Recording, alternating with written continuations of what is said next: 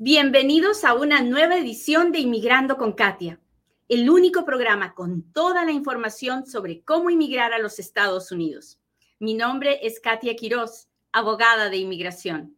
Buenos días, bienvenidos a otro Inmigrando con Katia, un programa donde yo, Katia Quiroz, le cuento las noticias de inmigración, le contesto sus preguntas, pero sobre todo trato de compartir un poquito del amor de Dios trato de recordarle que nosotros estamos en control de nuestros pensamientos, que muchas veces son nuestros pensamientos los que nos traicionan, los que nos hacen vivir en un mundo oscuro, de miedo, de preocupación, cuando en realidad, en la realidad, no nos está pasando nada de todo lo que estamos inventando en nuestra cabeza. Son nuestros pensamientos, nuestra mente la que crea todas esas ideas. Pero ¿cómo le hacemos para controlar a esa mente? Bueno, hay muchas formas. Primero, ah, podemos meditar, podemos orar, podemos ah, buscar momentos en el día en el que solo estemos nosotros con nuestra alma, descansar en la tranquilidad de saber que Dios provee, que Dios nunca nos abandona, que hemos llegado hasta donde hemos llegado y que no nos ha faltado. Y en esa tranquilidad y en esa serenidad podemos empezar a descubrir y, a respirar en nuestro presente y dejar esas ideas, esos pensamientos a un lado y no darles cabida en nuestra vida, no darle tiempo a estos pensamientos negativos. Así que vamos a buscar momentos de paz y tranquilidad. Muy bien, vamos a hablar de inmigración como todos los días, así que este es el momento en el que yo le pido, por favor, que le machuque al botón de compartir, que me permita llegar a todos esos inmigrantes que tienen muchos años en este país y que se preguntan, ¿algún día arreglaré? ¿Se podrá arreglar? ¿Qué va a ser de mí? Tengo todos estos años aquí, 5, 10, 15, 20 25, 30 años y hasta ahora no he podido volver a mi tierra. Hasta ahora no he podido ver a mis seres queridos. A esas personas les quiero hablar hoy día. Así que por favor, machúquele el botón de compartir. Si lo hace, póngame un dedito, póngame un corazoncito, mándeme sus estrellas, mándeme los diamantitos en TikTok, uh, las etiquetas en, en Instagram, los super chats y los super stickers en YouTube. Se lo agradezco mucho, mucho, mucho, mucho. Muy bien. Usted me dirá, Katia, acabas de decir que alguien puede tener los hijos mayores de 21 años, puede estar casado con el ciudadano y aún así no puede arreglar. Así es. La ley de inmigración no, no me da una forma de arreglar para todo el mundo, ni por el esposo ciudadano, ni por el hijo ciudadano, ni por el tiempo, ni por tener el hijo discapacitado o enfermo. Y eso es algo que tenemos que dejar bien claro, probablemente la parte más importante de este programa. Así que si esto lo, dejó con la boca abierta, machúquele al botón de compartir, porque a usted y a muchos. Mucha gente tiene la idea equivocada de que si uno tiene un hijo en los Estados Unidos, va a arreglar. O de que si uno se casa con el ciudadano americano, va a arreglar o de que si uno tiene un hijo discapacitado o enfermo, va a arreglar. O yo tengo más de 10 años en este país, ¿ya puedo arreglar? Y la respuesta es, no lo sé. En algunos casos sí, en la mayoría no. ¿Y por qué no? Bueno, porque nosotros en inmigración tenemos un sistema de castigos la, ley de inmigración, el sistema de inmigración de los Estados Unidos está hecho para castigar a aquellos que violan las leyes de inmigración. Entonces, si usted entró legal y se quedó indocumentado, tiene un castigo. Si usted entró indocumentado, tiene otro castigo. Si usted vive más de un año y luego se va, tiene otro castigo. Y si usted se vuelve a meter indocumentado, tiene otro castigo. Si usted comete un, delito, tiene un castigo. Si ese delito es más fuerte, tiene otro castigo. ¿Me está entendiendo por dónde va el asunto? ¿Sí? Si me está entendiéndolo, Póngame, sí, Katia, te estoy comprendiendo. Dígame, por favor. ¿Dónde están mis amigos del TikTok? Hola, muchachos. Hola, hola, hola. Gracias por estar aquí. Gracias a todos los que me contestan. Hola, Yuris. Hola, Mine. ¿Cómo está? María. Gracias, Karina, por estar aquí.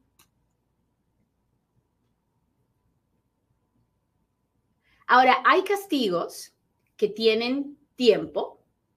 Por ejemplo, si usted, si usted entra a los Estados Unidos, vive indocumentada por más de un año y se va, tiene 10 años de castigo. Si usted se vuelve a meter indocumentada, el castigo ya no es 10 años, ahora el castigo es de por vida. Mientras viva en los Estados Unidos no podrá arreglar. Y si vuelve a salir, entonces son 10 años sin derecho a ningún perdón. La primera vez era con derecho a perdón y ahora es sin derecho a perdón. Entonces, los tiempos de los castigos dependen de cada circunstancia. ¿Ok? Entonces,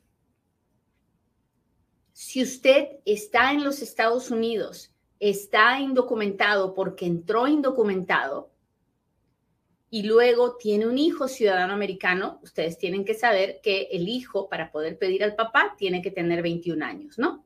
Muy bien. Entonces, el hijo cumple 21 años, hace la petición por su papá. ¿El papá va a arreglar? No lo sé. ¿Por qué? Porque les acabo de contar que el papá entró indocumentado. Cuando un papá entra indocumentado dentro de los Estados Unidos, no puede pedir la residencia a no ser que tenga una excepción, alguna ley especial que le permita pedir la residencia, como la 245i, el parole in place o una, o, una situación especial. Hay varias, pero tiene que ser una situación especial. Por lo general, la gente ni es 245i, ni tiene ah, el hijo militar, y entonces simplemente entró indocumentado. Si usted simplemente entró indocumentado y ahora tiene el hijo mayor de 21 años, ¿va a arreglar? No. Pero qué injusto, totalmente injusto. Pero esa es la verdad. No puede arreglar dentro de los Estados Unidos. Ah, ok, entonces voy a hacer el trámite para irme a mi país. Ah, muy bien, haga el trámite, pero recuerde que al salir tendrá 10 años de castigo por haber vivido más de un año indocumentado. Cuando esta persona que su hijo la pidió, sale a su país de origen, tiene 10 años de castigo. Y entonces el oficial de inmigración le va a decir, ok, señor, usted no le puedo dar la residencia porque tiene 10 años de castigo, pero usted puede pedir un perdón. Y él va a decir, ah, el perdón, ok, voy a hacer el perdón. Para hacer el perdón tiene que tener papá, mamá o esposo, ciudadano o residente. Y el papá o mamá va a decir, pues no tengo nada de eso. En ese momento se acabó el perdón porque los hijos no cuentan para el perdón. Entonces, antes de que eso pase, las personas vienen a hablar conmigo, con una de las abogadas aquí de mi firma, y las abogadas le dicen, no, pues usted no puede arreglar, aunque tenga el hijo ciudadano mayor de 21 años. Y entonces, si usted es inteligente, dice, ay Diosito, gracias por haber hecho esta entrevista con esta abogada, porque entonces no me, no me arriesgo a salir a mi país de origen y a quedarme votado afuera, ¿verdad? Si usted no es tan inteligente, usted dice, esta abogada no sabe nada, que también puede pasar. Hasta me puede poner un mal review porque le estoy, porque no le dije lo que usted quería escuchar. Pero así es como funciona la ley de inmigración. Así como les he contado la historia de este hijo con este papá, igualito sucede con un esposo o una esposa ciudadana americana exactamente la misma ley. Se da cuenta cómo no todo el mundo puede arreglar a pesar de estar casado con el ciudadano o de tener el hijo ciudadano. Ahora, ¿quién puede arreglar cuando tiene el hijo ciudadano o el hijo o el esposo ciudadano? Pues pueden arreglar las personas que entraron legalmente, entraron con una visa de turista, de estudiante, de inversionista, aunque se queden indocumentados, van a poder pedir la residencia dentro de Estados Unidos, siempre y cuando no tengan otra razón para que los descalifiquen, ¿no? Entonces, ¿cuándo arreglamos? Pues las personas dentro de los Estados Unidos podemos arreglar a través de una petición familiar, si es que estamos legalmente en estatus, o si tenemos la 245i, que es una ley que nos permite arreglar dentro de Estados Unidos, a pesar de estar indocumentados, pagando una multa de mil dólares, siempre y cuando la petición haya sido hecha antes de enero 14 de 1998, no importa cuándo es que yo haya entrado, o antes de abril 30 del 2001, siempre y cuando yo pueda probar que estaba, mi cuerpo, mi yo, estaba presente en los Estados Unidos en diciembre 20 del 2000. Entonces, cuando tengo ese requisito, no importa si estoy indocumentado, voy a poder pedir la residencia dentro de los Estados Unidos. Hay otras personas que pueden no tener papá, mamá, esposo, eh, ciudadano americano, pero que tienen el hijo ciudadano americano y que entraron legales y luego se quedaron indocumentadas. Esas podrán pedir la residencia dentro de Estados Unidos. Pero si usted entró indocumentado, solamente que sea 245I o que tenga un hijo militar o veterano o un esposo militar o veterano. Ahora vayamos, ya hablamos de las peticiones familiares, que es una forma de arreglar. La otra forma de arreglar es a través de VAWA o Visa U. VAWA y Visa U, como ustedes saben, es una de las cosas que yo más hago en mi práctica, pero es una ley muy bonita, son dos leyes muy bonitas que ayudan muchísimo a las víctimas de violencia doméstica, física o psicológica, eh, a manos de cualquier persona.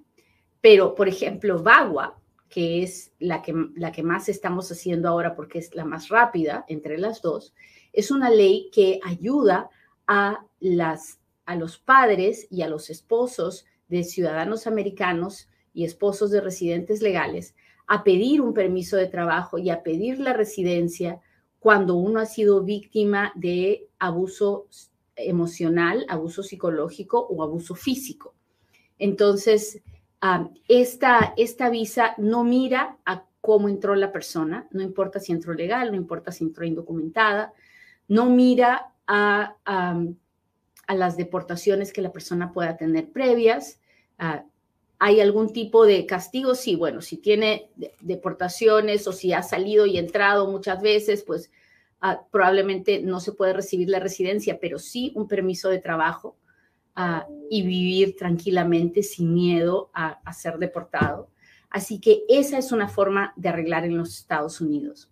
Otra es la visa U. La visa U es la visa para víctimas de un crimen violento, es un crimen feo, o sea, no es cualquier crimen, no que si vinieron y me, y me, y me dieron una patada voy a pedir a la visa U, no. Tiene que ser un asalto de tipo felonía, tiene que ser violación, robo a mano armada, violencia doméstica, secuestro, en fin, crímenes feos. Pero cuando usted es víctima de un crimen así y coopera con las autoridades, el gobierno le puede dar una, un, permiso de trabajo y luego la residencia. La diferencia entre VAWA y Visa U es que para VAWA el crimen es violencia doméstica, física o psicológica, no más. Y el abusador tiene que ser tu hijo o hija o tu esposo o tu esposa ciudadano y también puede ser el esposo o esposa residente. ¿Ok? En la visa U, en cambio, si eres víctima de violencia doméstica, no importa si la persona que te agredió tiene papeles o no tiene papeles, no importa si la persona que te agredió es tu esposo o no es tu esposa, nada de eso importa. ¿Ok? Entonces, hemos hablado de las formas de arreglar a través de la petición de un familiar, a través de VAWA, a través de visa U. Ah, y hablemos ahora del tiempo porque ese es un mito, es una tranza que está en la calle desde hace muchos años, que yo he combatido desde hace, de toda la vida, ¿verdad? Me la paso combatiendo eso, pero nunca acaba, porque siempre va a haber el inmigrante que quiere, que tiene la desesperación por arreglar y que va a escuchar lo que quiere escuchar y se va a ir con quien le diga lo que quiere escuchar. Pero yo no me voy a cansar, no me voy a cansar de decirle que no es cierto que porque un niño tiene un hijo especial va a arreglar. No es cierto que porque tiene más de 10 años en este país va a arreglar. Es mentira de todas las mentiras. Pero ¿de dónde sale esta mentira? Bueno, Esta mentira sale de esta situación. Nosotros tenemos una, una ley que se llama la cancelación de deportación. ¿ok? Es un beneficio que se le da a alguien que está en proceso de deportación. Entonces, no es para alguien que está dentro de los Estados Unidos, indocumentado y, tranquilo, ¿no? O sea, que nunca se ha encontrado con la inmigración. No, no, no, para usted no es. Si usted, para que usted pueda aplicar a la cancelación de deportación, usted tiene que estar en las manos de ICE, tienen que haberlo puesto en proceso de deportación y tiene que estar paradito frente a un juez. El juez, como usted ya sabe, es la última instancia, el último lugar a donde voy para suplicar que me dejen quedarme, ¿no? Entonces, cancelación de deportación no es algo a lo que yo puedo aplicar voluntariamente. No, no, no puedo aplicar porque yo quiero.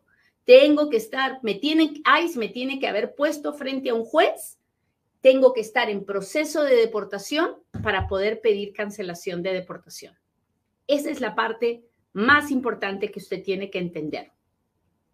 Ok. Estamos frente al juez de inmigración, estoy a punto de que me deporten y le voy a decir al señor juez, señor juez, quiero pedir cancelación de deportación. ¿Qué es cancelación de deportación? Es cuando yo digo, mire, tengo estos requisitos. Tengo más de 10 años en este país. De ahí empieza el asunto. Tengo más de 10 años en este país, tengo buena conducta moral, nunca me han deportado antes, por eso es que me puedo parar frente a usted, señor juez. no no, eh, de los 10 de los más de 10 años que tengo en este país, nunca he viajado por más de seis meses fuera de los Estados Unidos. Tengo mamá, papá, esposo o hijos menores de edad, ciudadanos o residentes. Y hasta ahí usted me dirá, hoy Katia, tengo todo, tengo todo lo que estás diciendo. Muy bien. Ahora viene lo más difícil. Tengo este familiar que si usted me deporta, mi familiar va a sufrir un grave un sufrimiento extremo e inusual. O sea, el sufrimiento de mi familiar no va a ser terrible, no va a ser triste, no va a ser un sufrimiento extremo, no, va a ser extremo y también inusual, algo que no es común que pase cuando la familia se separa o cuando el papá se va o la mamá se va. Esto es inusual. Esto es raro, rarísimo de todas las rarezas. ¿Ok? El 98 o 97% de los casos de cancelación de deportación se pierden y la persona termina con una orden de deportación. Pero, porque hay un 2 o 3% de personas que ganan, es que hay todo este mar de gente que dice, ay, yo arreglé porque tengo un hijo especial. Entonces, ahí van 100 papás con hijos especiales a tratar de que los pongan en proceso de deportación para aplicar a cancelación y que creen que pierden y terminan con una orden de deportación. Y luego hay que gastar más dinero en apelar la orden de deportación y si pierden la apelación, ahí es cuando viene, ahí sí los recoge. ¿Ok? Entonces, Katia, pero ¿por qué nos cuentas esto? Porque mire, yo estoy de acuerdo en hacer un caso de cancelación de deportación cuando ICE me agarró o cuando yo apliqué para algo que no tenía que aplicar porque no calificaba y me negaron y me pusieron en proceso de deportación, pero no estoy de acuerdo con que nadie se voluntarice para pararse frente a un juez. ¿Y cómo hace la gente para voluntarizarse? Hace una aplicación de asilo político para que se la nieguen, para que lo pongan frente al juez. Porque la verdad es que si usted realmente tiene un niño discapacitado o tiene un papá o una mamá muy enfermo o una esposa o un esposo en una situación terrible, lo último que usted quiere en esa situación es encima tener una orden de deportación, ¿verdad? Esa es mi forma de verlo.